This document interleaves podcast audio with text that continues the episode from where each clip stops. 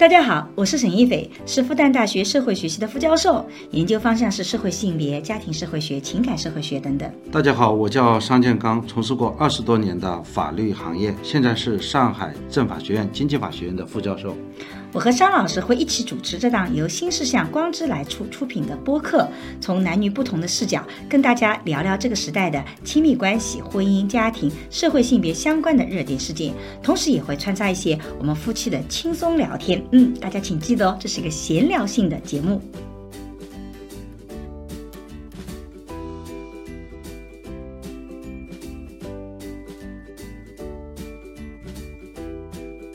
所以其实每个人都是很热情的付出去，然后被伤了几次以后，你就会往回收。那说明你还不够强大啊！我还不够强大，我我承认，就靠我承认。但是刚开始找工作，你可能最高目标就是你能够勉强的生存下去。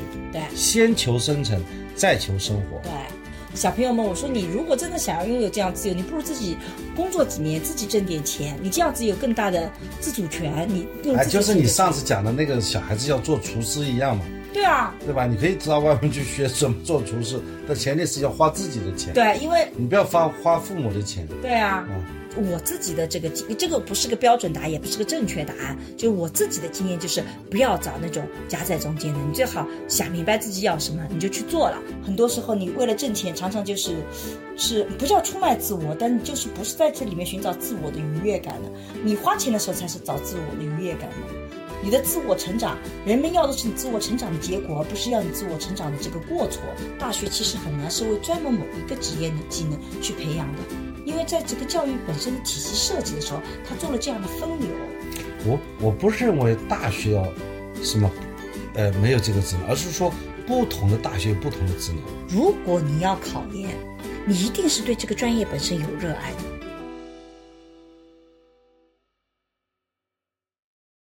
大家好，我是沈一斐。大家好，我是商建刚。今天其实我们聊的一个话题，是因为我们上一期做了高考还能改变命运吗？然后里面有一个朋友说：“哎呀，商老师，要不您弯下尊贵的头颅，看看真实的学生求学求职的现状吧。”二十二三年的应届生有多少人到现在还没有找到工作？您知道吗？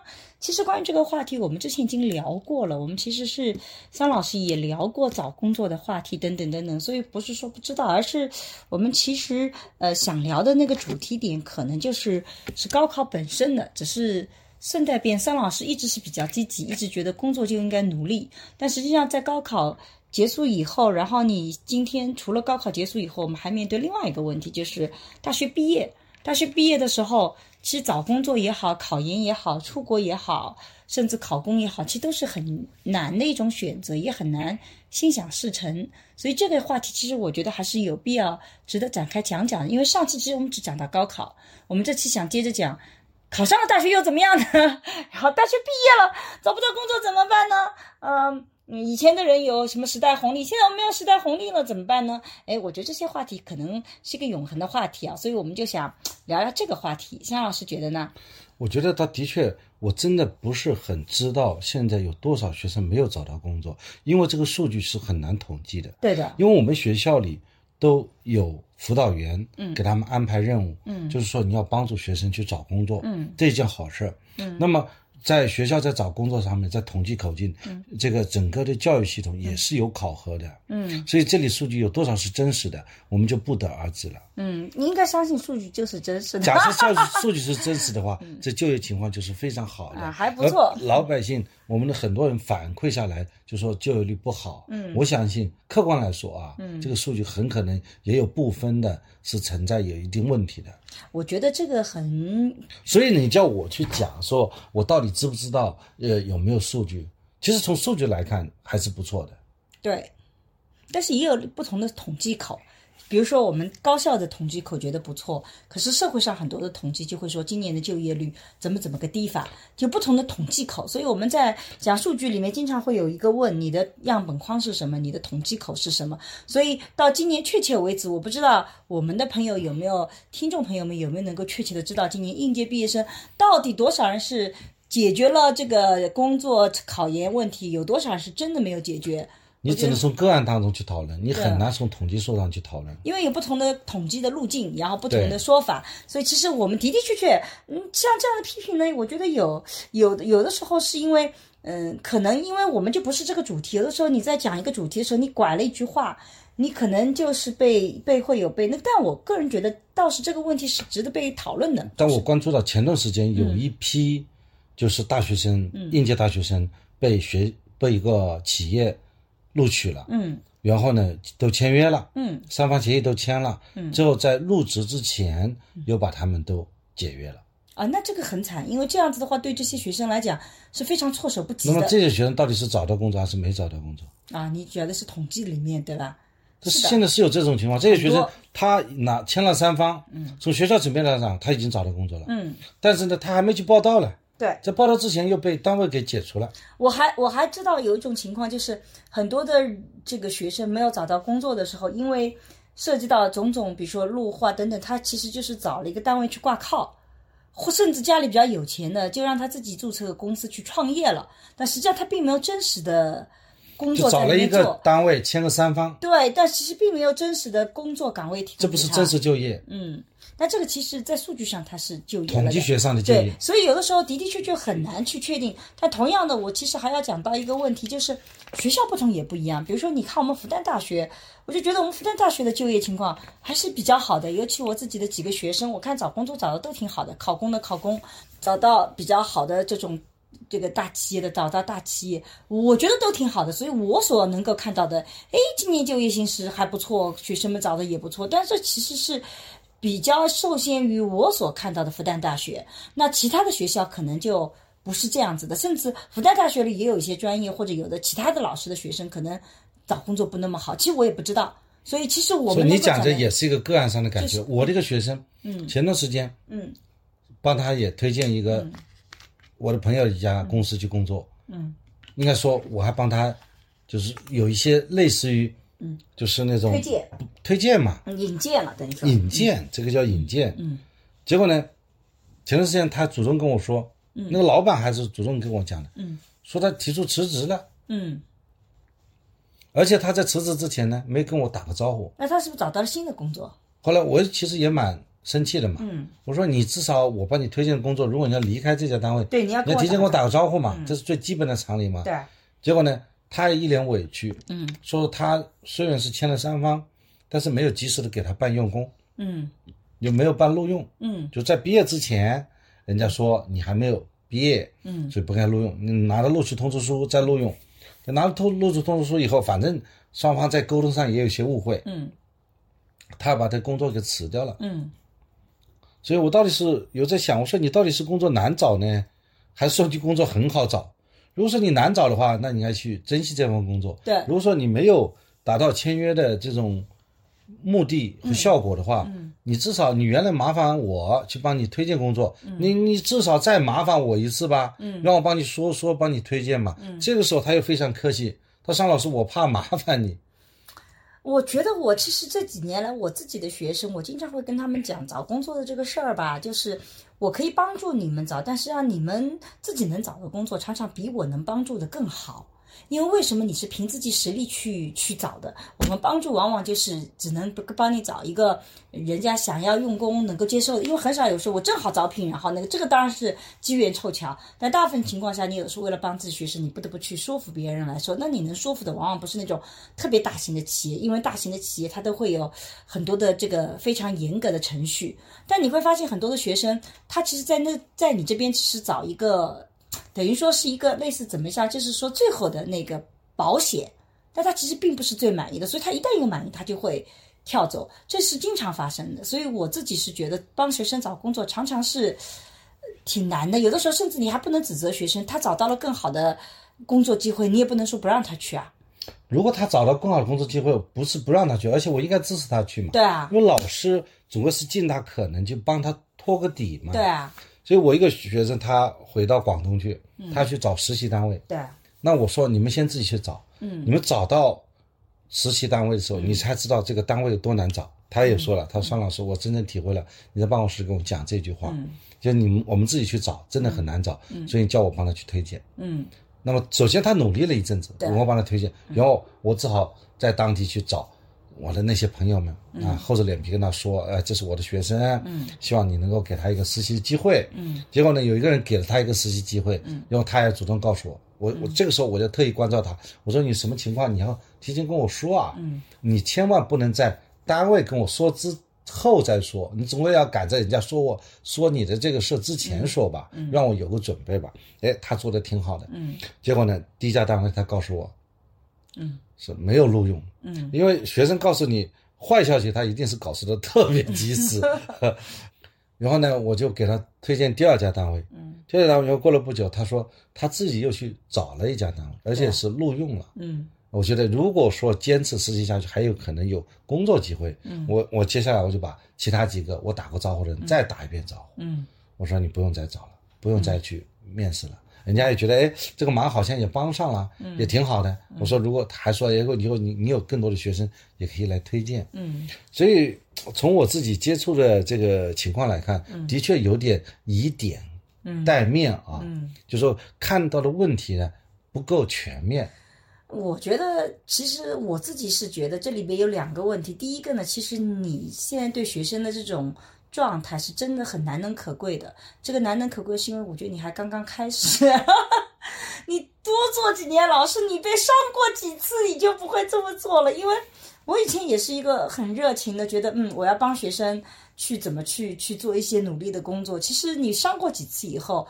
其实就不会这么做了。包括我以前特别积极的带学生做研究，后来我被学生伤了以后，我也就不再想了。所以其实每个人都是很热情的付出去，然后被伤了几次以后，你就会往回收。那说明你还不够强大。啊，我还不够强大，我我承认，这块我承认。因为我就是学生嘛，就是你老师在学校嗯和期间和学生的关系，嗯，就是传道授业解惑嘛。对一旦他毕业了，你跟他之间就没有师生关系，师生的关系，教育和被教育、培养和被培养的关系就结束了。对那么他就变成一个最多是朋友对或者师生之谊这种友谊关系。对那么这个时候在校期间，他哪怕犯一点错误，我们作为教育者还是有教育的义务嘛。所以从这意义上来讲，哪怕学生做的不好，那个时候我会狠狠的就说他一顿，嗯啊，很指出他的问题，但是学生还是心悦诚服的接受。一旦他工作了以后，那我就没有义务再去狠狠的去说他一顿了。嗯，这你说他一顿，反而把关系搞僵了，那我就不说了，是我就反而变得很客气。但是第二个，我觉得这个第二个点，我就觉得就是的的确确，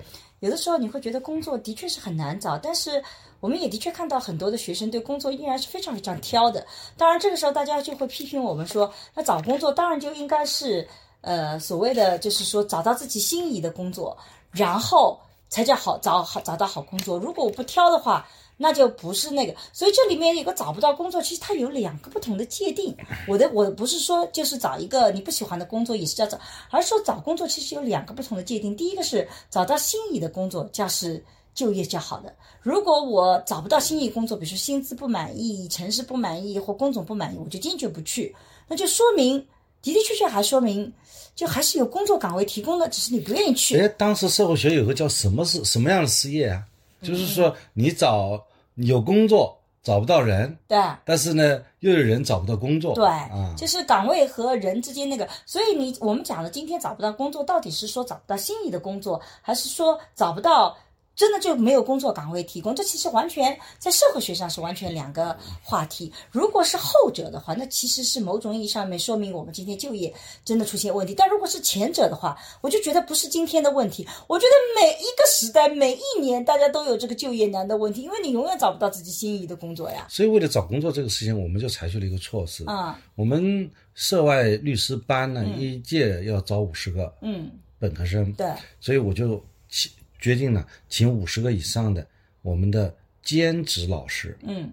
这些人在业界都是有一定影响力的，他成为我们的兼职老师。然后我给每一个学生配一名兼职老师，啊，这样子就帮助他们然后四年，从大一就开始，我说我们给他个规定动作，你一个学期至少有一次和你老师有个沟通。对。那么这样的话，四年至少沟通八次。对对对，那么这样的话，这些小孩儿说不定四年后，那些导师说不定都可能给他推荐一份工作。一个人只要负责一个，是的，那么这样的话，四年后他有说不定有一份工作。对我们来应对未来四年的工作荒的一种策略。对，我觉得这几年来讲，这个其实你这个做法是特别好的，帮到学生？我马上九月份就开始实施了。但是不是所有的老师都有你这样的资源的，所以你你是站在你的角度，你能提供。那像我这样的老师，我就提供不了这样的资源，我们学校也做不了这个事儿。所以其实像这样的个案，它有一些意义，但是它很难推广嘛，这个你得承认吧？也就你这样的老师有这样的一个能力，或者你们的学院有这样一个灵活的机制，但是大部分学院没有，所以对很多人来讲，找工作还是很艰难的。呃，我觉得只要是想，学校还是有很多资源的。嗯，当然我在这里就觉得，今天我们来讨论就业的问题，其实很核心的一个问题就是我们在讨论的，其实的的确确是就业的岗位和你自己的需求之间的这种不匹配。哎，我现在反而觉得实习单位难找。要女儿想找个地方实习，我自己家的孩子吧，应该说我有那么多资源，我到处找，竟然还没有一个单位给他一个叫正式实习岗位。原来实习岗位还有正式实习、非正式实习。嗯，什么叫正式实习？就是他这个要给他出实习鉴定的，对的，因为他不在我法律行业，嗯所以我在跨行业帮他找的时候，我就变成一个没有什么资源的一个爸爸，然后到处找，还真还真还没找到，叫他自己去投。一个大学一年级的学生，怎么可能会获得一份实习岗位呢？那为什么你不找我呢？我应该找他妈是吧？他现在只是跑到一个团队去做临时工，那是的，还是实习？你看，所以就是实习单位还真的很难找的但我不是帮他找了一个嘛，他只是不满意嘛，对吧？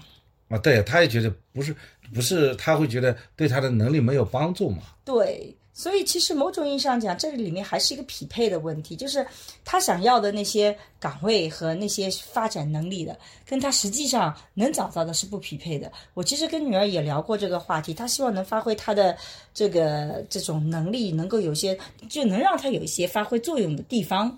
呃，或者他去看一看整个的全景是怎么样的。可是如果你去实习的话，真的你很可能就是从端茶倒水开始做起的，你很难看到那个全貌，你也很难真正去发挥作用。所以一旦你有这个期望值，你进去就很容易失失望，然后也不见得有机构真的能提供这样的机会。我觉得那个就是个期望值跟现实的一个落差。啊，这段时间我们暑假有二十九个学生在实习呀、嗯，我是他们代教老师，嗯所以我们就我也想帮助一下这些学生嘛，嗯，所以我就采取策略，我就要求他们每周啊给我写一封日志，嗯。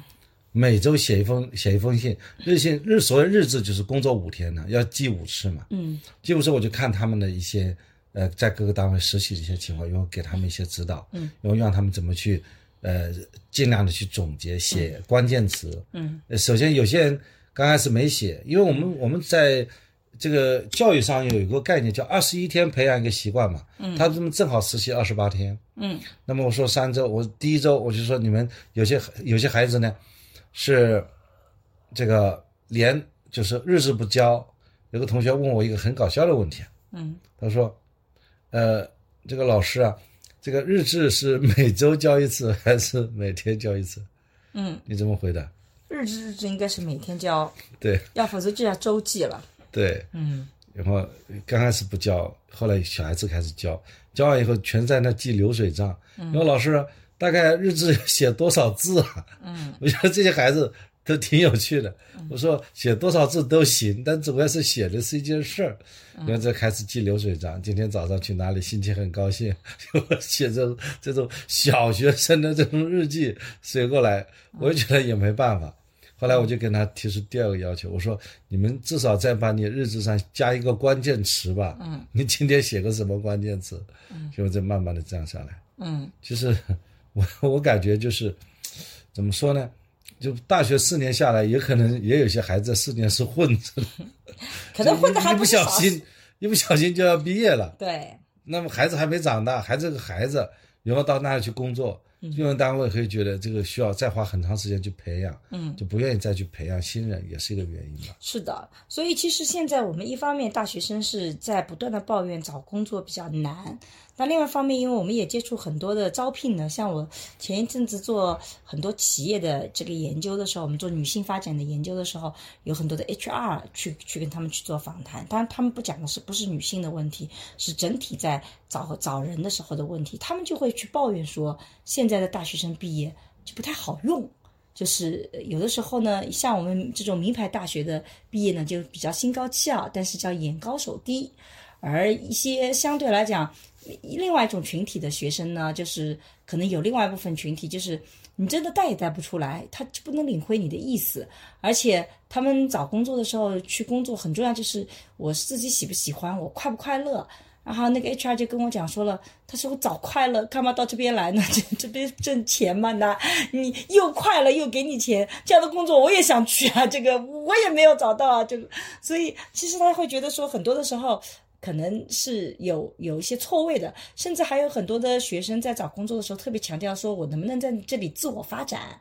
然后 HR 就跟他讲说，我们要的不是你自我发展的过程，我们要的是你自我发展以后的结果。就你最好是发展好了以后你来工作的，而不是你在这里每次跟我犯错，犯一个又一个，然后你成长起来了，然后你就跳槽了，我这边成为你自我发展的那个途径。所以在这个过程中间，HR 也会抱怨说学生不好用的概念，应届生不好用。所以你经常能听到两方面截然不同的这种说法，所以使得我们今天在面对这种。呃，大学毕业的就业的情况的时候，的确我们看到情况其实比较复杂的，它不是简单一个说找工作难这么一个话题。嗯，哎，我觉得这里面是有法律上的问题啊。嗯，就这个问题不是 problem 呢，嗯，是法律上的 issue 啊，啊，法律上的议题。议题。嗯，那么什么概念？就是你如果是在校学生的话，你可以跟单位是一个实习的关系。嗯。是个实习的关系，就是单位可以让你去去工作，嗯，去实习，嗯，那么单位也可以付你一些实习的津贴，嗯，那么如果你毕毕业了以后呢，你又没有在这个单位很熟悉的话，单位对你是完全陌生的，你马上只有签的协议叫什么？叫试用协议，试用期。嗯，试用期以后马上一个月之内必须要签劳动合同。嗯，当然试用期之间也是形成劳动关系的。嗯，而用人单位现在要解除一个员工的话是非常难的。嗯，就是他把你录用以后，嗯，他要去证明你不符合录用条件，嗯，这个举证责任就转移给了用人单位啊。那么用人单位就往往就觉得就这个事情很麻烦。啊，这就是为什么用人单位其实希望先实习，对比较长的考察的时对，期。用人单位是希望你在这个进单位之前，在决定录用之前，有很长时间，比方说半年之间的叫实习。嗯，因为你只有是学生身份才可能让你实习啊。对，如果你毕业了以后，你是不能实习的你，只能是试用。只能是试用。嗯，所以我觉得这个毕业实习啊，就变得很关键了。如果你毕业实习，就把你的工作单位给敲定了，嗯，那你基本上这个就有一份工作。你看看，我就是这种情况。我在九九年这个三月份实际上就参加工作了，嗯，所以我经经常写这个工龄是九九年三月份开始，但是我拿到毕业证是九九年七月份。对，但是我们单位还做的很好的新的一件事，他把社保也交到三月份去。嗯，就三月份就开始交社保了。对对，他我表现比较不错嘛，嗯嗯这老板就是给你给我社保交了，从三月份开始交，嗯但我其实毕业证是九是这个九九年七月份，嗯，所以那当然我是碰到好老板，嗯，所以你其实讲到这个实习的问题，就进到了我们呃下面一个要讨论的话题。因为关于就业形势，坦率自讲，我觉得我跟桑老师之间，我们也没有什么可以给到大家特别好的建议。找工作难，就业形势，所谓形势，形形势就是说看大数据了。我们来看看讲一些数据啊，我们的编辑老师给我们做了一些整理的啊，这个就业形势啊，啊，据不完全统计，二零二二届的高校毕业生预计是幺零七六万，一千零七十六万人呢，同比增加一百六十七万。啊，那么到了二零二三年呢，是我国高校毕业生达到一千一百五十八万，同比又增加了八十二万，嗯。一千多万那个高校毕业生啊，嗯。它还在持续增长，嗯。对吧？而且那么考研的人数呢，在二零二二年达到创纪录的四百五十七万，嗯。但是呢，去年我们全国录取那个研究生啊，嗯。只有一百一十万的名额，嗯。也就是说有三百多万考生呢，只能是二战或者三战，嗯。或者是流入春招市场，嗯。就是开始找工作。那我就在我的那个学校就碰到有些学生啊，研究生没有考取，嗯。没考取以后他就不找工作。嗯，还继续考研。啊，所以说毕业生数量增多，加上这个裁员的风波不断，有很多裁员呐、所以很多人求职都求到心态崩溃了。啊，那么还有一种情况就是，不但求职的问题，还有人失业。嗯，裁员以后失业，我觉得失业的那种崩溃比求职的崩溃还要崩溃。那是崩的是一块又一块的，那都差不多。但所以我们刚刚讲到，我们其实看的可能是上海比较好的，像复旦学校，像桑老师这种，嗯，上海政法大学院，就是它其实有专业针对性的。但是如果你放眼更广阔的一个空间，的的确确可能就业这几年是非常艰难的。这一点我们也是是看到的，尤其是学校一般般，然后嗯。自己的专业又不是那种特别有社会需求度的，那很多的时候就是这个里面就会出现很多这样的一些困境。所以毕业以后到底怎么选择，它其实是一个很很大的一个，也是一个很很艰难的选择，但同时也是一个可能影响你人生的一个选择。因为我们会发现，你考什么样的大学，其实凭你的实力。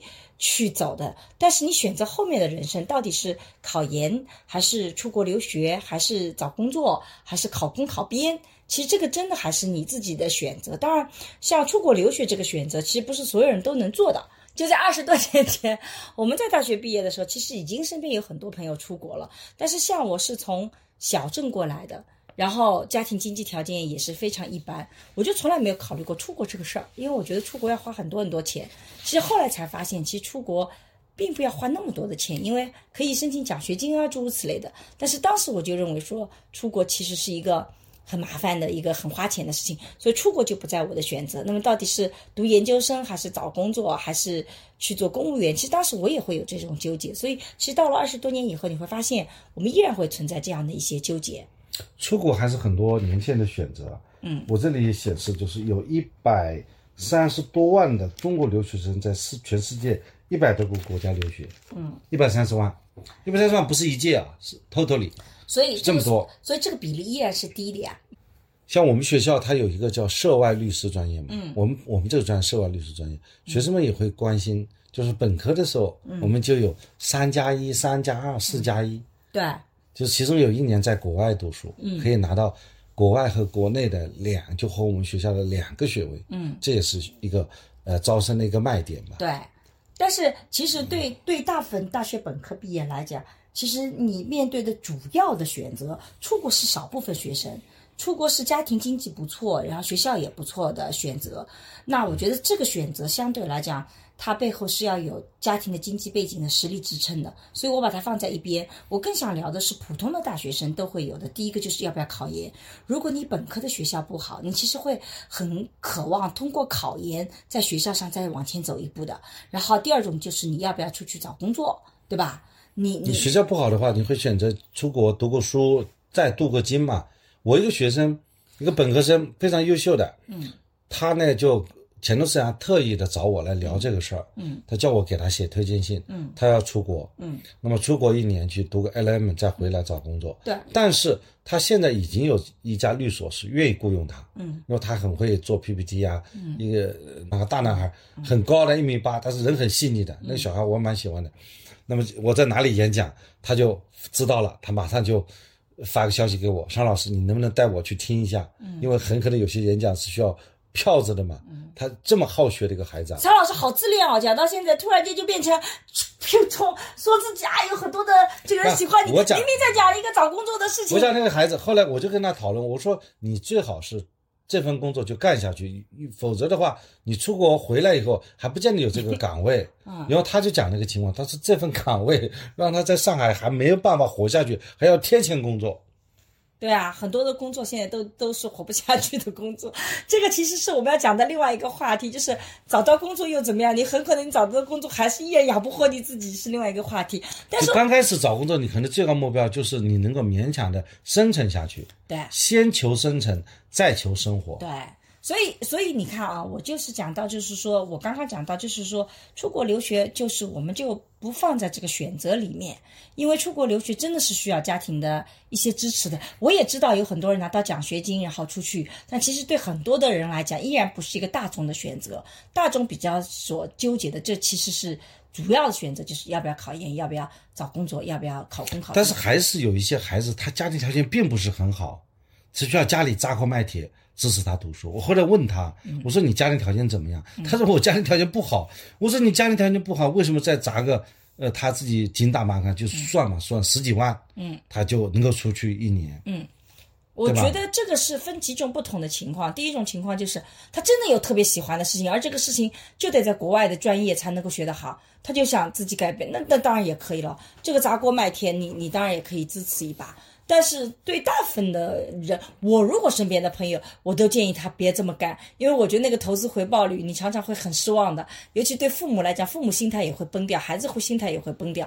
你花了这个几十万出去出国留学，回来以后，你发现你好几年都。没办法把这个钱挣回来，但是如果一些特殊情况，他特别喜欢，不能说因为家庭贫穷就剥夺他想要往外走的这种机会，我觉得这个也是不公平的。但我更鼓励的是小朋友们，我说你如果真的想要拥有这样自由，你不如自己工作几年，自己挣点钱，你这样子有更大的自主权。你哎，就是你上次讲的那个小孩子要做厨师一样嘛。对啊，对吧？你可以到外面去学怎么做厨师，但前提是要花自己的钱。对，因为你不要花花父母的钱。对啊，啊，如果说他我那小孩出去想读 L M，就是读法律。嗯，读法我说读法律干什么？他说拿个学学历嘛，嗯，这样可以这个镀金嘛。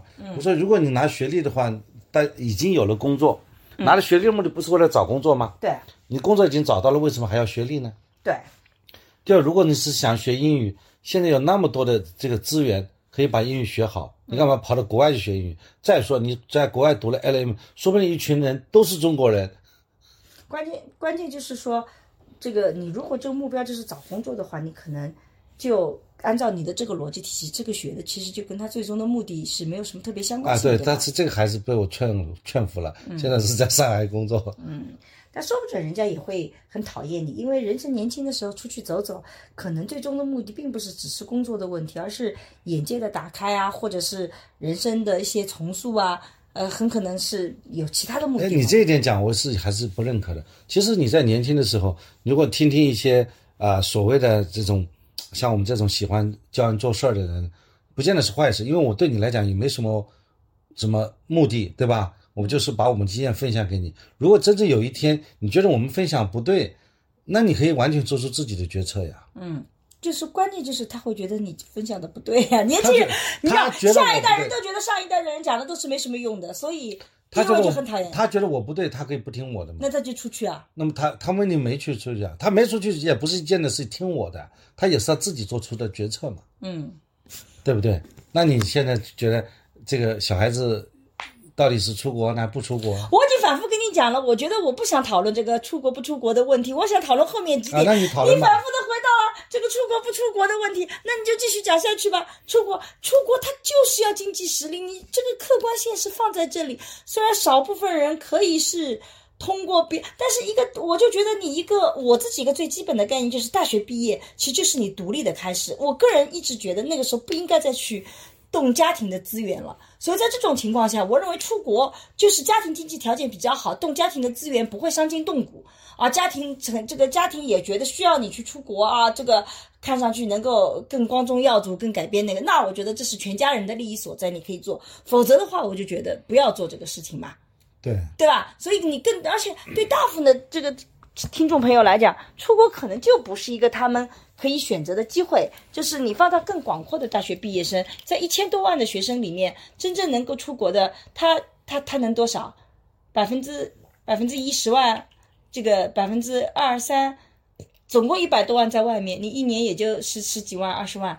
你你一年就十几万吧？对，十几万嘛，那你很小的比例嘛，所以更大的比例，我们看到更大的比例，他其实还是纠结在，就我自己遇到的，其实复旦的学生，更多的学生也是纠结在到底是考研还是找工作，找工作里是到底是找那种大厂类的工作，还是找考公考编的工作？我觉得那个是更普遍的。真正那些选选择说要出去国留学的，我没见到他们有太多的犹豫不决啊。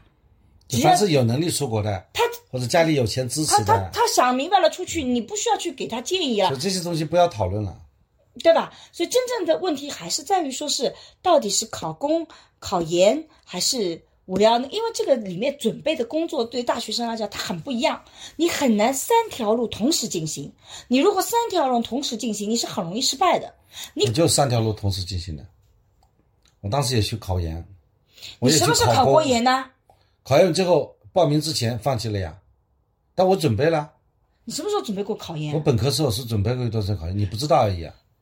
好吧。后来报名都没报。报名都没报。就是没有准备充分嘛。瞎说！你三月份就开始实习工作了，你考研的所以我也在想这个事。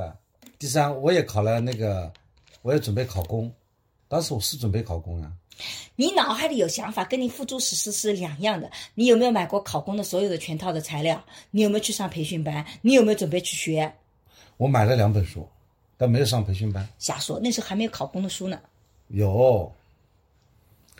那时候只有公务员的考试的那个，当时你们寝室里大家都在搞那一本那个东西。对，拿一本互相借过来看看嘛。对啊，哪里买那个？还买两本书，真是的。我好像好像跟你谈恋爱的时候已经是天天在一起了，你做这种记，我会不知道。你不要篡改你的记忆好不好？哎，后来我是不是报名公务员考试？后来没。你没有报名过。我连报名都没报。你连准备都没有准备过。不会的吧？你只是看着你们同寝室的人在准备，你就跟我聊聊这个事情而已。你一直很坚定的要出去工作，你不是一直当时觉得自己很贫穷，要赶快要挣钱吗？但是当时也找不到工作呀。但是你是努力去找工作，你不投了两百多份吗？但是你要承认这个现实吧，就是说，如果你要准备考研，其实就意味着说你可能在大二大三你就要开始准备考研了，所以你会影响到你的实习。如果你准备考公，你可能大三那几一年或者研究生那个最后，你其实都要准备很多考公的资料，你就很难去准备考研，也很难去找工作。对，因为考公当中它有一套，就是什么测论呐，它有一套体系，它的这个行政能力考试，对，然后其实是一些知识大学里还没学过的。对，然后如果你找工作，你就必须要刚刚就像张老师讲到的，你必须要去实习，实习才是解决。工作的前前面的一个敲门砖，那他如果去实习，他也没有办法去考研。我不是说，呃，不是所有人都能做不到，有的人真的是能够考研找工作同时进行。但是我看到这种同时进行成功的人很少的，除非你真的智商很高，因为大家都拼尽全力在考研，拼尽全力，你凭什么说你就稍微？这个这一做做那里，所以也就意味着说，现在这样一种就业形势，你反过来带大学生，他一个很大的严重的挑战，就是你在大二大三的时候，你就要决定自己的方向。你还要练一下自己的口语，英语口语。为什么？因为面试的时候他会有一段是英文的。对。至少五分钟之内，你能够把自我介绍那一段，你要反复背书。但这个是个小问题，真正什么小问题啊？直接解决工作。我印象很深刻，你知道我们班上有个同学。他不是面试到北京去嘛？当时呢，这个中国工商银行总行到我们上海来录取嘛，最后我们这些人都去面试了。嗯，最后有一段就是用英文介绍一下我自己。嗯，就我就介绍不出来啊，所以这个机会就没有了。否则我现在在北京呢。好吧。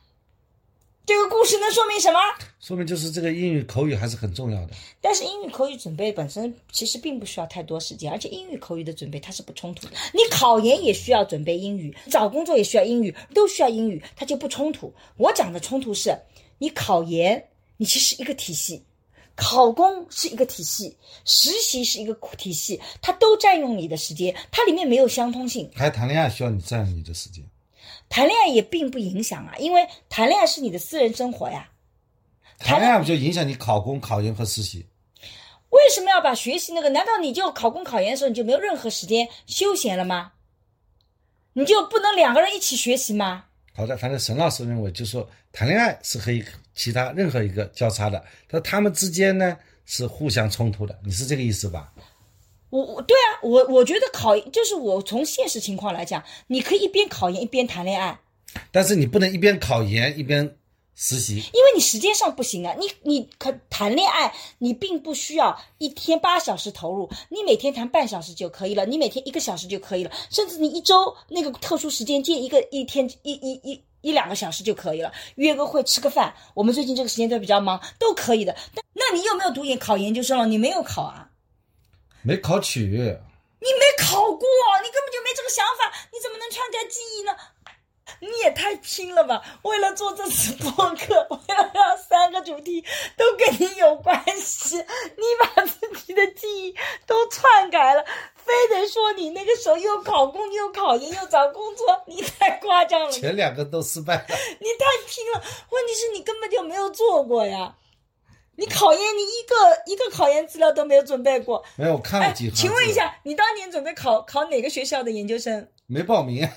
你看，你看，你连考哪个学校研究生都那个。后来觉得考研实在太卷了，考不过就算了。不，你根本就没考虑过这个问题，真是的。所以，其实我们今天聊这个话题，其实也是在聊。你看，第一个，我们我自己的一个观点或者观察，就是你你可能真的很难在今天这么卷的一个情况下，三条路同时走，三条路同时走，其实很容易失败。在管理学里有一个叫夹在中间的路线，就是讲竞争路线的。哎，我当年学管理学，我觉得这个特别管用。他说，企业发展有两条道路，一条叫奇异型的路，一条叫呃这个成本。最优的路，什么叫奇性的路？就是你这个产品特别有优势，比如说索尼的产品特别的小，特别的精巧啊，那它你就会对价格就没那么敏感。成本最优势就是大家都一样东西，但我成本最低。但你夹在中间你就很难，你又要成本最低，你又要这个这个有奇异性，你有这种特殊的性，其实你就很难做到。所以他说夹在中间是很容易失败的。我自己也觉得做人好像也是这样子，人生发展道路也是夹在中间。很容易失败，就是你既又既要又要，甚至你还要，你三个都要的话，你太容易失败了。所以我觉得我自己的这个，这个不是个标准答案，也不是个正确答案。就我自己的经验，就是不要找那种夹在中间的，你最好想明白自己要什么，你就去做了。比如说，如果我做这种决策的话，我首先去问我家经济条件怎么样。如果经济条件比较不错，能够继续养我几年，也没什么压力的，那你就考研，对吧？如果或者你像我一样啊，找个老公啊，这个这个男朋友，他可以挣钱啊，你们两个可以把日子过下来，那也是一种选择。但如果家庭经济条件不好的话，那可能就得选择找工作。那么到底找什么样的工作？我觉得这个就是一个选择的一个逻辑体系，根据你自己的情况来做。对，我觉得找工作这一块，我也可以分享一下。嗯，我找工作我是不是好分享了。我本科就出来工作。我很有工作经验，可以分享，可以分享，是不是？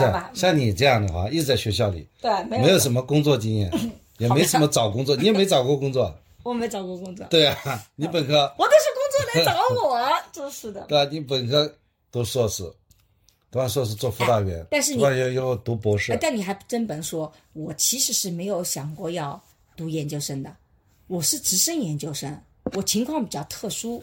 我那个时候是真的想找工作的，所以我为了找工作做了很多准备的实习工作。我首先要确定我到底喜欢什么工作，所以我之前的播客也讲过，我喜欢做公务员，然后喜欢做媒体，喜欢广告。我当时有三个行业喜欢，我都去实习了一下，我都去了解了一下，然后我发现这三个行业跟我想象都不一样。然后正好有直升的机会，有有有有做人才工，复旦有个人才工程的机会，我又非常符合条件，我就努力去。去去走了这条道路，所以我其实之所以我不冲突，是因为我走的是直升道路，而不是一个考的过程。所以你还不能说我完全没有经验可以分享，我也可以分享一下这块嘛。当然，找工作三老师更更更多经验，来来来，你分享吧，把话语权交给你了。就是我找，我一直一本正经的说，就是我找的工作呢，其实我找了三份工作。嗯，第一份工作到广州的一个厂里面，还不是广。我不是广州，是广东的一个厂里面去做法务。嗯，但你没去广东。呃，月薪据说有一千八百元。嗯，挺高了，当时。后来没有给我发 offer。嗯。就是对我有兴趣。嗯。但是我也没有去问他，那个时候我胆子也小。嗯。就没有去追问。嗯，为什么不入我？就是什么时候给我发 offer，我什么时候去上班。后来也就不了了之了。嗯。这是份工，还有一份工作呢是。这个某一个区里面的妇联，嗯，你知道吧？我知道。对，后我到那里去面试，那个妇联嘛，主要女同志嘛。好像你进到最后一轮面试的那个。没有没有，没有到这，因为如果要如果要真正进去的话，他要首先面试好了，再让我去考公务员呀。嗯嗯。后来没有去考公务员的。嗯。他当时呢，就是说，哎，哎，今天还有男生来报我们这个单位啊，我们男我们就单位就缺男生。嗯。因为我们都是女生。没没人搬东西，哎，对，搬凳子、搬桌子，所以其实你去干的就是体力活。对我，我我就觉得，好像我这个的确，我大学四年也没学什么东西啊，也只能有点体力活。嗯，大学四年的确，我发现我大学四年真的没学什么法律。后来真正学法律的时候，是司法考试开始，我觉得学到法律。对，大学四年不知道怎么就混过来了。嗯。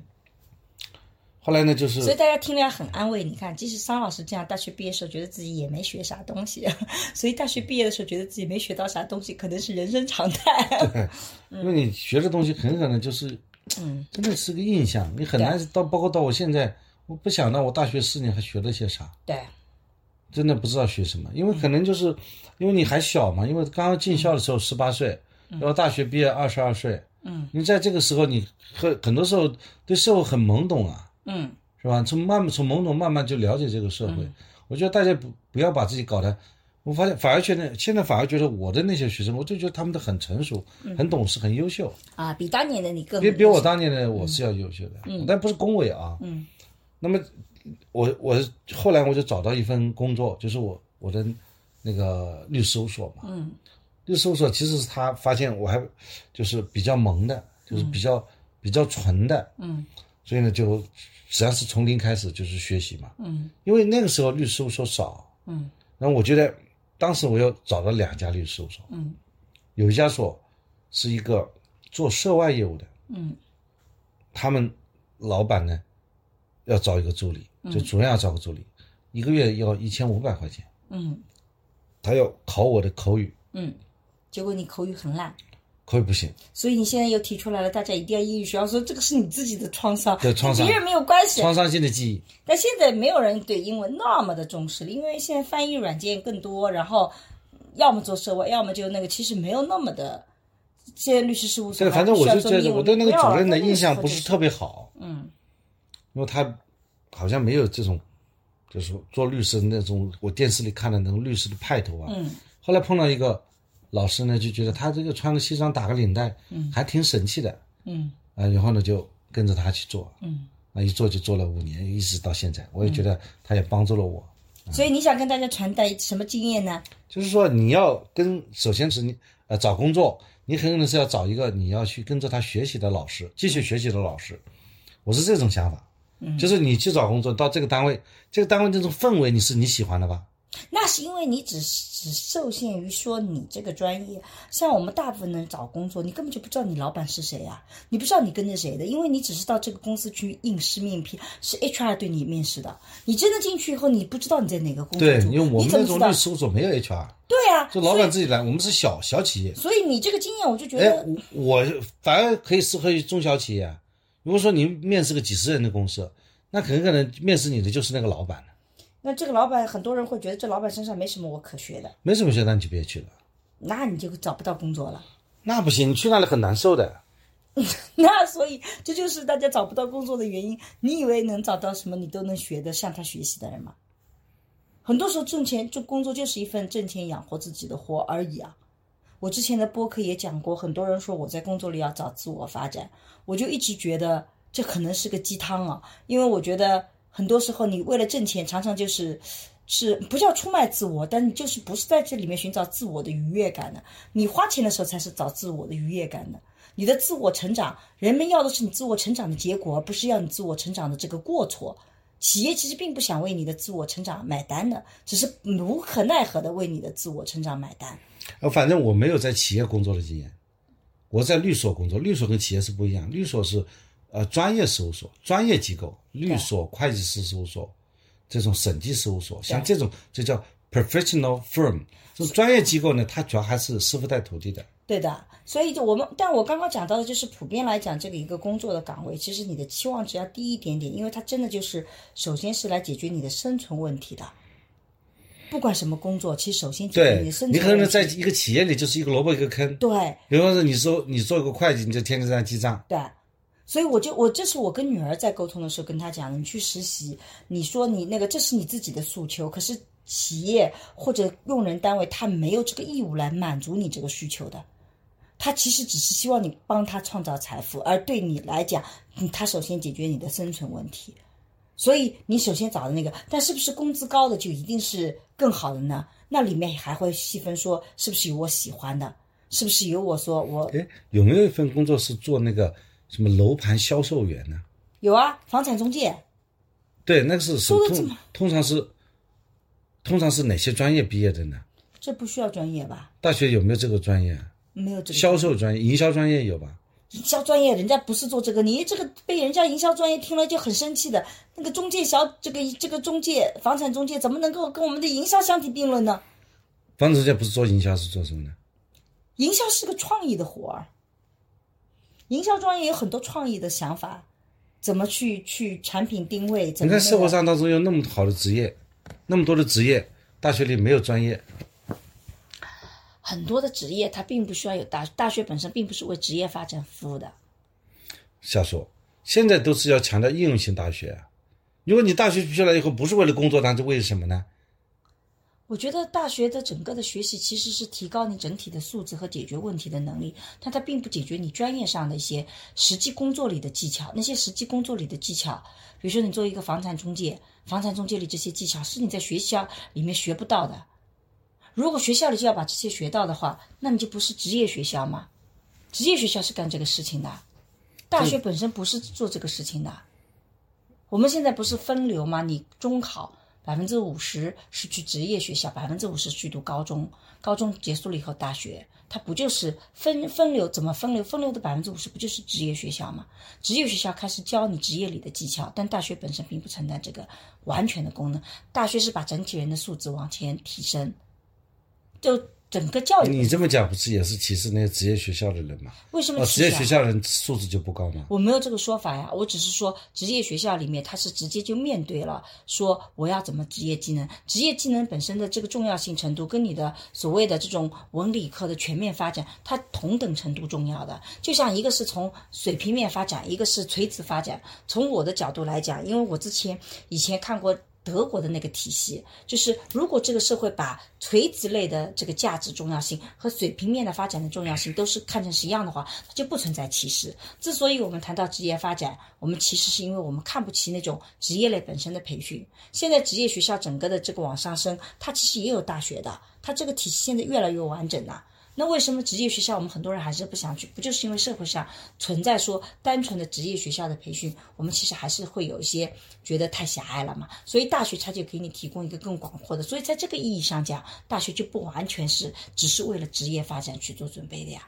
现在像我们学校就应用性大学，应用大学它是分成两类，一个叫法学，一个叫法律。法律现在还有法律的本科、法律的硕士，还据说要法律的博士啊，就是应用型也可以变成博士啊。嗯，一个木匠也可以做成博士啊。木匠跟博士之间有什么关系啊？不，他有这种啊，木工啊，木工可以木工可以做成博士的，木工是技工，它有等级啊，它当然也可以做成最高等级啊。相当于博士的。对啊，每就每一个行业它都会有更高级 level 的阶层嘛，所以在这个过程中间，其实你会发现，当我们做这种分流的时候，其实背后就有一个整个的概念体系在里面。所以我们刚刚讲到了大学到底要不要为职业，这是我的观点啊，就是说大学其实很难是为专门某一个职业的技能去培养的。因为在这个教育本身的体系设计的时候，他做了这样的分流。我我不是认为大学要什么，呃，没有这个职能，而是说不同的大学有不同的职能，嗯，对吧？有些大学它就是研究性的大学，啊，有些大学它就是应用性大学。那的应用性不就是职业学校往上升的一些学校？它的确有这个特点啊。对吧？我觉得每个大学它有它自己的办学方向、办学特色嘛，对，各自有特色。比方说，你们复旦，对吧？你可以办成研究性大学，嗯，对吧？那么如果说是那个叫什么某种应用性大学，它就可以说就培养应用性人才，嗯，各自也不一样，但是各自都有自己的一统学术体系，没有谁比谁更高、更高级、更高阶的问题。这个当然我是同意的，我觉得这个是有每个学校也不用。但是我自己今天想要主要聊的，我们已经聊了这个五十分钟了，还没聊到这个主题，就是如果你大学生，你这个三种选择怎么做法？因为它冲突嘛，你不可能都要，所以你必须在大二大三你就要做出这个决定了。所以你怎么需要那么早？吗？那大二大三很可能还没，还是萌的呢。对啊，这就是一个困境所在。你还在忙，可是如果你不开始准备的话，你很可能就来不及，因为你不是考研半年时间你努把力就能够过掉的。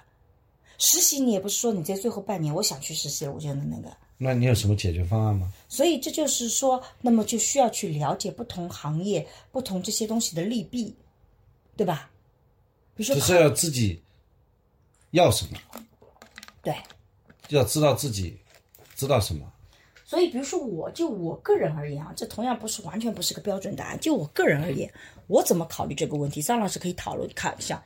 如果你要考研，你一定是对这个专业本身有热爱的。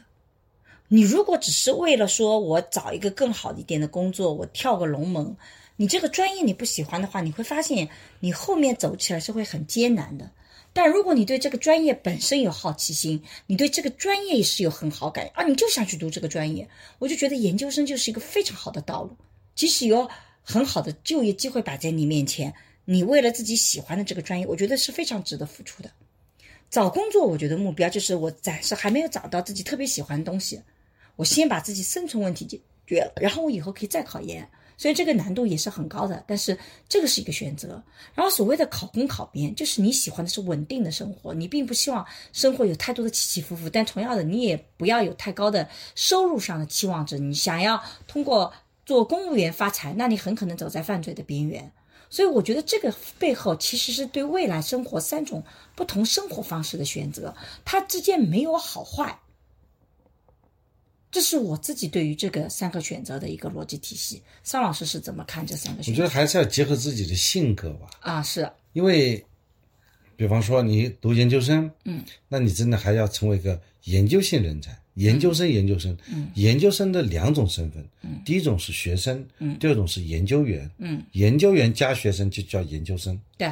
对吧？嗯，那如果说你不是个研究性人才，没有必要去读研究生。那我怎么知道自己是不是研究性人才？就看你文章写不写得出来了。那我当时本科时我文章也写不出来啊。那你写不出来，那你就不适合读研究生啊。那我不读了吗？我不所以你就走错了路啊。我没有，我觉得走的挺好的呀。因为我当时只是研究生，至少我对我自己这个专业，我当时我对国际政治系是感兴趣的。我觉得国这个做国际政治研究是有意思的。但我本科生我怎么可能发文章呢？但我研究生发文章了。我是属于研究生就发文章的人，我我的确觉得我喜欢写，我喜欢去讨论这种有的没的的事情。我每次参加这种学长们的这种这种讨论，我都觉得好有意思。说明你对这个事情感兴趣啊？对啊，所以我我自己最后还是选择研究生，就是因为我觉得我对于这个学习本身，我对研究本身学习是有热情的，所以我就选择了这个东西嘛。对，如果说你去考公务员，现在考公务员也要研究生的，很多公务员必须要研究生才能考。本科生不能考啊！就如果你想要以考公为目标，你读研究生，这也是一个也是一个目标。对你这个是补充非常好的，也是一个目标，就你要有目标的。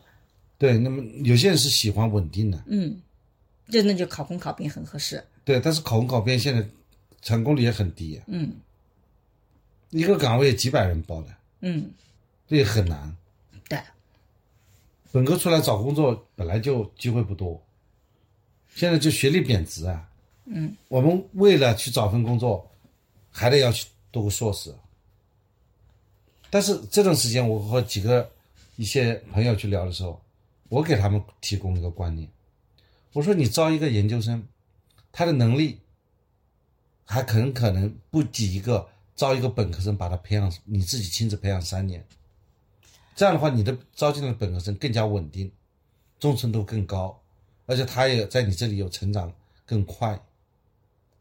招了一个本硕士生，他年龄也到了，他马上要结婚生子，啊，如果你不是给他很好的薪水岗位，他薪资也不一定。嗯，就是换个角度，从雇主的角度来讲，所以我觉得从应聘者来讲也是这样子的。你其实从本科出去，你可能这个职位没有那么的高，但是你经过三年，你很可能比研究生毕业的那个同学，如果你努力的话，你会比他混得更好。是的，而且我我们学校里，他的本科就业率比硕士就业率要高。这是统计数据，所以你那干嘛说你干嘛得出结论来说研究生？有些行业，有些比如说考公，他有些就是要求你研究生的。所以如果你是这个是你的目标，你把研究生作为一个台阶，我觉得这个也无可厚非。但是很多的岗位他并不非得要研究生，本科生也可以啊。是啊，是啊，嗯，就是凡是本科生可以的话，我就建议你本科就去工作。我觉得有一个点，我自己是这几年来我自己的一个观点啊，其实挣钱是件很值得骄傲的事情。很骄傲吗？很骄傲。如果你能努力挣钱，把自己养活了，这其实件非常值得骄傲的事情。我我不知道为什么，我跟很多年轻人在讲的时候，他们会觉得就是不太认可我这一点。但是我真的觉得，如果你能够在大学毕业就找到一份工作，先把自己养活了，你能够做到第一步的经济独立，然后你再去追求自己的热爱，这是我觉得非常好的一件事情，很厉害的一件事情，而不是你此时此刻你什么都。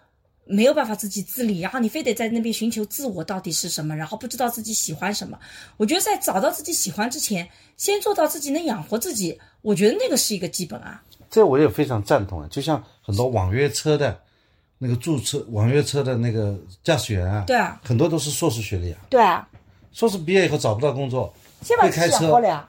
那么先去边开车边找工作啊，对啊，说不定正好驾这个宰了一个老板呢。对啊一聊发现很有学识，对说不定就找了一份工作呢。对的，我觉得这个是很重要的，而且很值得自豪的一件事情，不需要去有什么心理的负担或怎么样，因为很多时候，就像我们上期在讲高考的时候，很多朋友也讲了，说年轻时候不知道到底自己喜欢什么，不知道也无所谓的，你就先去做嘛。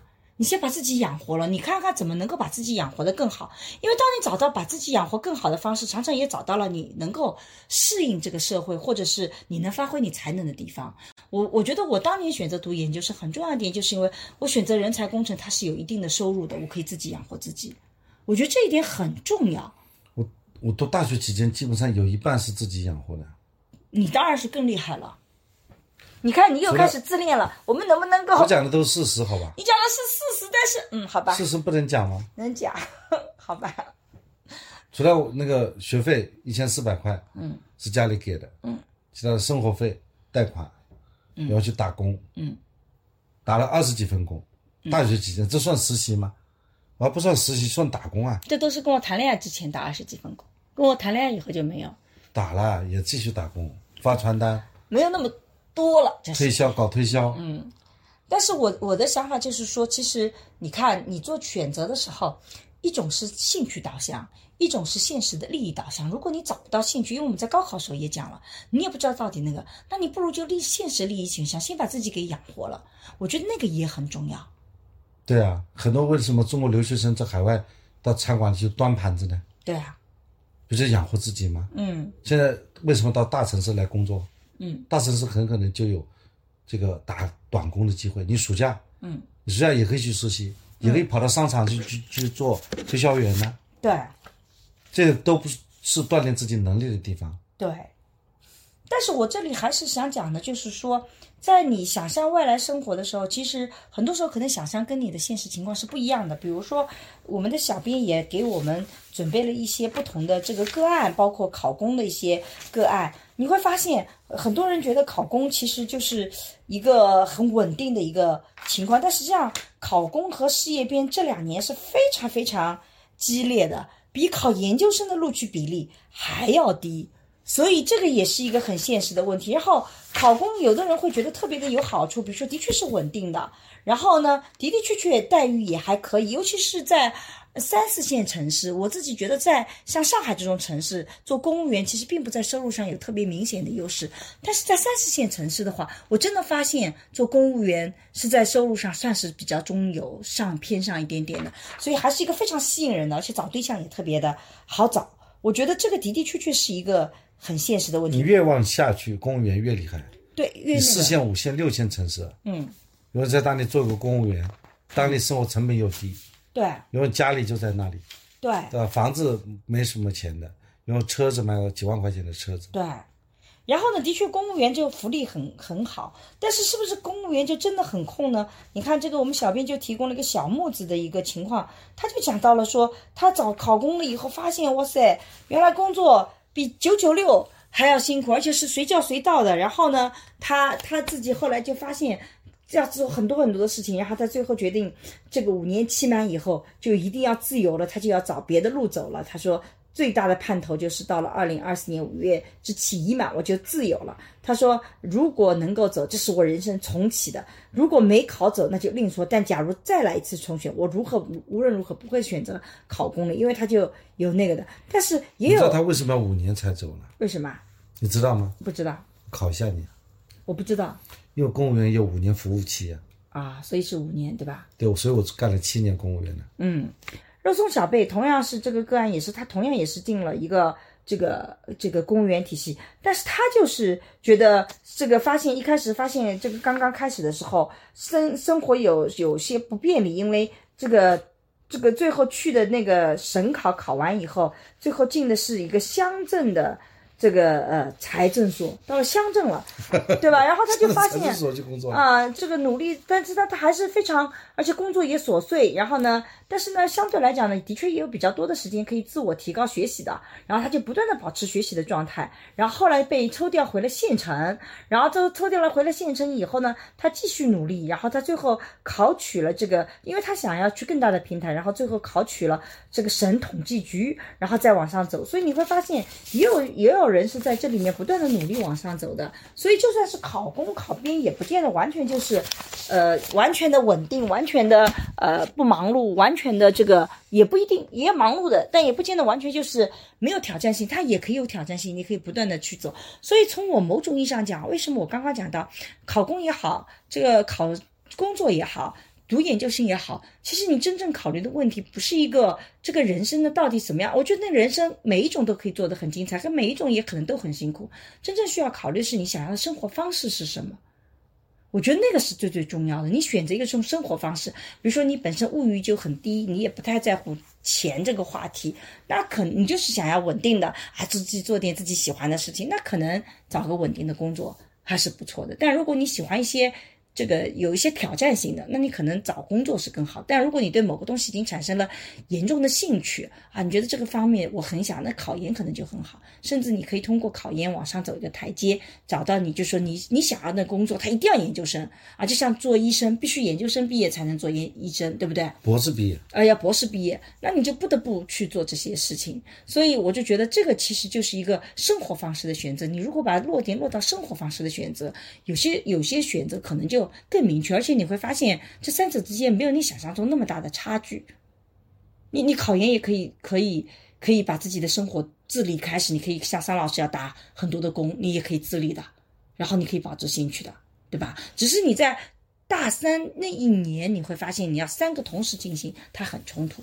但是你要进行其中一块，但它总体上是个生活方式的选择。哎，按你这么说，那你给大家从大一到四大四四年啊，这个你给大家一个建议吧。啊，我我其实是自己对于自己学生的一个建议，因为我今年做智德书院的呃导师，我今年开始带第一年，第一年我就特别希望他们去了解自己学校所拥有的资源，并且了解这个你是不是喜欢你的专业，并且你能不能够成为一个好的一个一个研究者。我觉得这是大一就要解决的问题，就是你需要去，然后所以我在。这个智德书院的话，我在复旦那个我就搞读书会，就是因为你有些专业你能不能听得进去，这些书你能不能看得下去，我觉得这个是很重要的大一要解决的问题。然后大一你需要去了解你们学校所拥有的各种资源体系，有多少的社团，有哪些你喜欢的，然后嗯这个学校是怎么样子的，然后身边的朋友是怎么样子的，你其实这些都是你大一去融到这个里面去的。然后我觉得大二就变成是专业领域。你需要去确定你的专业领域里你有没有那个特长，你能不能在这个专业领域做好？这个专业你到底能不能够能够胜任？因为这个时候你会发现大二的基点是非常重要的，所以大一我就鼓励学生们多去选奇奇怪怪各种各样的课程啊，多去了解这个学校。然后第二大二你很可能就是集中把你的专业去搞搞定，你会发现你适不适合这个专业，这个专业对你来讲有没有前景。然后大三你就开始做决策了，我到底未来可能是怎么走的？我在这个阶段应该做什么？最晚大三下学期，你得有一个大概的决策，你要为大四的这个上面去做一个决定。那么大三你还需要有一些，比如说毕业论文的一些想法诸如此类的，你在学术上要提高一下。然后到了大四就是一个最后一个结果的时候冲刺的阶段。我觉得这就是大学四年。桑老师会怎么建议这四年？那我们现在有一个培养计划嘛，嗯，我要参与，就是了解和学习，包括修改那个培养计划。嗯，从学校的角度来讲呢。就尽量通过四年呢，嗯，往往是三年就把这个所有的学分都交下去了，嗯，第四年就给大家一个找工作啊、实习啊这种机会。从学校的一揽子的角度来讲，就是这么去做，应该是最优于本科生的毕业以后就业，因为本科毕业就业是一个大学本科教育的一个主要目标，嗯，考研呢是你自愿去考就考，嗯，不鼓励所有人都考，愿意考就考。所以大学四年，你完成四年的教学以后，你至少是以他为工作为目标的。嗯。那么大学四年，第四年呢，就是不没有课程，嗯，那么就到外面去实习了。嗯。那么大三就大一、大二、大三呢，从目前从学校来看呢，除了就是完成这些学分以外，也没有时间去考虑，因为学校的这个必修课特别多，我们必修课也达到一百六十分，学生哪有时间去考虑什么自己自自己选啊，兴趣爱好在哪里啊？因为我们那个专业专业方向特别明显。对，像你们学校就因为这个你是专业类型的，然后你又进来，其实你方向就定了，所以相对来讲比较特殊。所以这个跟我刚刚讲到的还不太一样，就是尤其像我们复旦的这个体系你是综合性大学，对，所以你将来就业方向是很广的。不是就业方向管管，而是我们进来第一年不分专业的第一学期，比如说我们国际政治系和社会学系和那个就我们是在一起的。你文理学院不是文理学院，就是就是在一起，这都在自德书院嘛。然后我们再分，所以为什么大一的时候你需要去了解这个学校各种资料，去了解这些情况，你要建立自己一些朋友关系，就是因为你会对你做出选择更有帮助。但是你们学校可能进来就专业就已经定了，我们进来第一天就像个合同一样的，对，已经确定了录取好了以后，你四年的课程全部给你排好了。对，然后像复旦的话，还有比较好的就是你可以不断的选择转专业的，所以你可以是有一些机会去给自己。因为我们上次在讲高考的时候，我觉得大家谈到的一个话题也是比较明确，或者说比较有共识的，就是其实，在高中时间段，你很可能是不知道自己到底喜欢什么的。但我觉得不知道自己喜欢什么也没关系啊，到了大学，他其实还是会有机会选择的。但是大学并不是说大学四年都有，专业其实就是在第一、第二年，你到第三年是不可能转专业的，所以你不如在第一年的时候，把自己到底喜欢什么东西多去了解一下。可以转专业的，我是第二年、第一年转专业，所以呀、我不是说就第一、第二、第三年不可能吗？也有啊。一个孩子读了大学三年级，再重新读，在复旦读了六年的也有的。我跟你讲，都有证据的。好吧，他那边读到大三了，转专业降一级的。现在两种转专业方法，像我们现在学校转专业，它不降级的。嗯，你那边绩点很高，到这边来读，嗯，比方三点六五、三点七以上，你可以转过来。你那边一年级就继续读二年级，我不就在复旦待了五年吗？对的，但是你不能拿那么极端的个案去给大家做指导啊。你大三转专业有没有这样个案？有，但它非常特殊，所以它不能够成为我们指导大家的方向啊。常规意义上，难道不就是第一年你可以选择专业，你可以那个？就复旦是这样子的复。旦现在机制更加灵活了，就是说你在大一，呃，是这个方向，你可以大二可以换两个方向，你不降级的，是这样吗？不是，我们是进来的时候就是在一个框里面，然后再让他们自己选择，叫分流。对啊，就是但不是说所有的专业你都都能选。进来的时候，社科就是我们这几个学科，对，先定大的，然后法。你法学院就是在你们自己专门的法学院，你们在这里面再去分别的新的专业，就大专业、小专业，就是这是这种方式的。但你不可能社会学转到，或者你不可能进来的时候你去转理科，这个是不行的。就它是一个给你先画成一个个比较大的圈儿，模块，模块，你在模块里再去找小的模块，但你要跨模块，你很难。但是呢，你大一毕业，呃，这个大一这一年学业成绩如果很好，你在那一年是可以提出跨模块转专业的，但是要不要降级啊？不要降级，但是提前你的基点得要达到，就是一定的指那。我为什么降级了呢？你是文理转呀，就跨模块，我就是跨模块啊，你模块开了，你没有同样可以选修的学分，你学分是不够的呀。啊这倒是。很多的时候他不如果我当时从数学系转到电工系，就不用就不降级了。用不用降级，因为你学分够嘛。所以其实真正原因是这样子。所以你你讲的那个就是说，连大二大三有这种基本，可当时是为什么没有老师告诉我们？我当时心目中以为只要转专业都要降级，这是你个案的问题。啊这本来是这不能说是我个案问题呢，这不是个制度的问题吗？那我不知道，反正我们现在这个制度，我大概感觉是这样的啊。但是我一定要强调，我们复旦的这个制度很多东西我也不理解，所以大家请不要把我当成是权威的说法。我只是作为一个小小的一个导师，我所了解的我们这边学院的一些情况，我觉得复旦总而言之是，是就像我们学校，我很清楚，其实就是转专业可以大模块转，但是呢，它是不降级的。反正我的想法就是说，重点是说大一的时候，你其实还有一次机会去探索自己的专业对，还可以转校呢。啊，那那就是另外一件事情了。反正总而言之，大一那个你不刚刚我大大学几年你怎么安排嘛？大一其实就是你有更多的选择机会，可是你这个选择你不应该比高中做的更更更盲目嘛？所以等于说你需要去了解这些信息，有知情权，你才能更好的做嘛，是是是是，对吧？完全正确。那么大二的时候，你可能就得要专业上拼一把了，因为你大二专业不拼一把，你的基点上不去，你后面就没有选择权。你要考研究生，你要直研，你可能就直研是件很好的事情，因为现在其实有各种我们好的学校之间都有互相推免。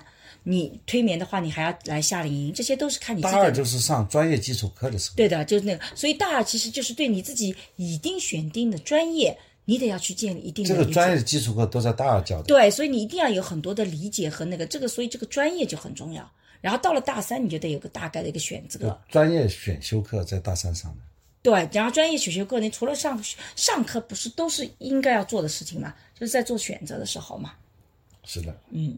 所以这个是我自己觉得，对于那个，那至于考公还是考编，还是找工作，还是这个出国留学，还是到去考研，这完全就是一种生活方式的选择。我觉得，最后是生活方式。最后其实是种生活方式。刚开始是兴趣所向，结合你的性格特征，你找一种你喜欢的生活方式。因为学者他一个特点就比较清贫，但他的确是 思想上是可以更为开阔自由。那这样讲是不是？不好啊？为什么不好？就说你如果不是特别喜欢做学问的，那千万不要去读博士。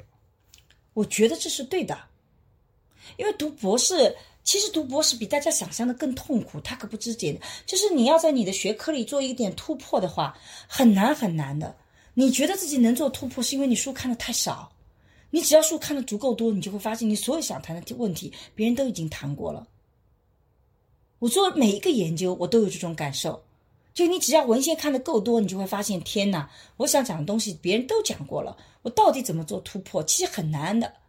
所以我觉得，如果你没有十足的热情，你对这个学科没有特别大的这种，你你没有必要去吃这个苦。而且博士毕业吧，他就是做老师，做老师吧，就是就是收入中游而已。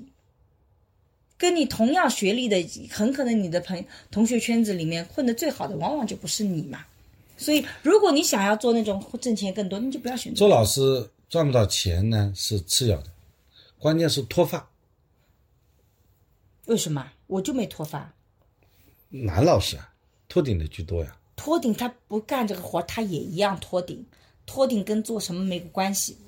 托顶跟他雄激素太多有关系，咱不已经做过播客了吗？你这些知识就不能融会贯通。老是看书的话是容易托顶的，掉头发的。好吧，聪明绝顶，对吧？所以这个就是我觉得在这个选择里面，可能这种生活方式的一种选择。是的。嗯，桑老师对这个话题还有什么想说的吗？我们今天聊就是对本科生，就是。上次我们聊了高考，这次我们想聊大学生活以及对大学毕业的选择。虽然我们聊的又有有点跑题，我觉得我们至少讲的就是，如果大学四年该怎么去度过，然后怎么去选专业，到底是考公还是这个呃读研，对吧？但是我们其实没有给出答案来，大家听到现在就会觉得应该是有答案的呀。比如说，一个就是啊，顺着你的兴趣去去的。嗯，顺着你未来的生活方式去的，对，对我们对各个行业也稍微做了一个展示。嗯，你愿意过什么样的生活？嗯，对于想过什么样的生活，我其实有一个很好的，我觉得操作性的建议。你说说看呢？就是你我自己当时是这么做的，就是我去找一个，比如说我想做广告行业，我就去看看看，同样像我们学校毕业的，做的比较好的那个人，他的生活是什么样的？你怎么知道他是什么？你跟他去交朋友啊，比如说那个时候我不是想想要想要这个去去找广告行业嘛，我就去看那些，然后我就发现哇，这个工作原来很辛苦的，他是怎么样一个状态的？他经常干的活是什么？你就去了解嘛。包括哪个工作不辛苦？都辛苦呀。但有些辛苦你会喜欢，有些辛苦你不喜欢嘛，对吧？包括我自己也去，就是包括我就是这是一种方式嘛。其实你去找一个对标人物，看看他这样的生活方式是不是你喜欢的。你不要把自己想象的比他更厉害。一般情况下，我们的对标人物都比我们厉害，我们有的时候还做不到他。承认自己不太厉害，其实也是件很好的事情。第二个就是真的去去多去做这些短期的实习，但现在实习又不像我们当年那么容易了啊。我们当年比较容易，现在没那么容易。那个，所以我觉得这个都是一些好。反正我的方法就是，你找不到实习的时候，就找别人去看看他的生活方式是什么样的。是的，你就能够找到那个，比如说你要做律师，你就看看桑老师的这个。这做律师的人生是什么样的？他老婆对他有什么抱怨？你大概 就能想象，如果你要做成他这样，你老婆也会对你有这些抱怨的。是的。啊，你很难做的比他更好。这是不是我对你很大的表扬啊？是是是，关键是要找个像张老师这样的老婆，啊 整天抱怨，鞭策你前进，是吧？嗯嗯，我们聊今天聊的差不多了啊。然后我觉得到最后的时候，也其实特别想跟大家讲的就是说。嗯，这几年来的的确确，呃，就业可能会比较压力大一点点，可能明年会更压力大。这可能也是一个每年大家都有这种感受，就是觉得啊，这个今年是特别呃惨的一年。我我自己是觉得好像每年都听到这样的，因为做老师也做了二十多年了。每年都听到这样的一种说法，但的的确确从现实的这种数据来看，虽然我们说拿不出特别确切的数据，但是的的确确从一些各方面的汇总来看，的确是找工作是变得越来越难。所以这个时候可能先找一份工作把自己养活了，然后在这个过程中间不要放弃希望，可能是我们能给到的最为鸡汤也是最为实在的一个建议了。是的，我祝愿大家能够找到自己。心仪的工作，嗯，至少要找到一份工作，嗯，至少能够找到一个让自己活下去的工作，嗯，或者说找到找不到工作，就找一个活儿让自己活下去。对，哎，我觉得人生其实还是需要稍微给自己一些动力机制的。但如果我觉得我们自己都过得不错，我觉得我们如果在可能情况下也拉一下身边的年轻人一把，比如说桑老师就经常做这种事情。虽然我有的时候会觉得最后还是会以受伤为结束的命运，但是中间这些尝试。其实还是很重要的，因为对年轻人来讲，可能我们伸出的手是他唯一能拉住的手。所以，如果我们有资源体系，我们就更好的能够去帮助这些人，也是很好的。哎，我们这个博客下面可以留言啊。嗯，你想找工作，或者说你有工作岗位可以提供。对，我们可以看看，看看，就我现在在招什么样的人，然后说啊，我现在想招什么工作啊，我可以推荐什么样的工作。这搞，甚至我的朋友可以提供什么样的工作。这搞得像我在这个。很多的这个平台上做亲密关系视频的时候，下面有人相亲一样的。但是最大的问题就是在一个城市，这是一个核心的问题。找工作可以换不同的城市去。嗯，那倒是的，比找对象更容易一点啊。对啊，你在在在上海读书可以到外地去工作啊。嗯。外地读书可以来上海工作等等。对的。然后，其实今天我们小编本身还给我们另外一个话题，是希望我们聊聊返乡的话题。但实际上，我们之前是有一些返乡的话题已经聊过了，所以我们在这里就不再重复了啊。我们觉得，呃，反正总而言之，我们其实就作为一个陪伴，聊聊我们一些过来人的经验，完全不是标准答案，也并不代表任何权威信息。我们只分享一些我们的经验心得，希望能够呃对大家有一些帮助啊。好的，好，那今天就到这里。好，再见。再见，拜拜。大家好，我是沈一斐。那在过去的几年里，其实我做了很多的课程，想要帮助大家系统的学习爱情啊、性啊、性别啊，以及怎么去做沟通的内容。所以呢，在公众号“光之来处”，你可以找到社会学的爱情思维课、沈一斐的性教育课、沈一斐二零二一聊性别等等这样的课程啊。你在这个公众号上还可以找到运用心中的 CP 和重新认识你这样的情感沟通的桌游。哎，我在过去的岁月里，其实特别希望能。能够通过系统的知识，通过一些实践性的方法，能帮助大家在亲密关系里面成长起来，能帮助大家的自我变得越来越好，生活越来越幸福。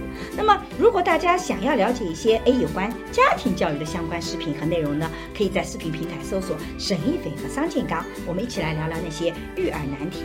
好了，今天的播客就到这里，谢谢你的收听，我们下期再见。下期再见。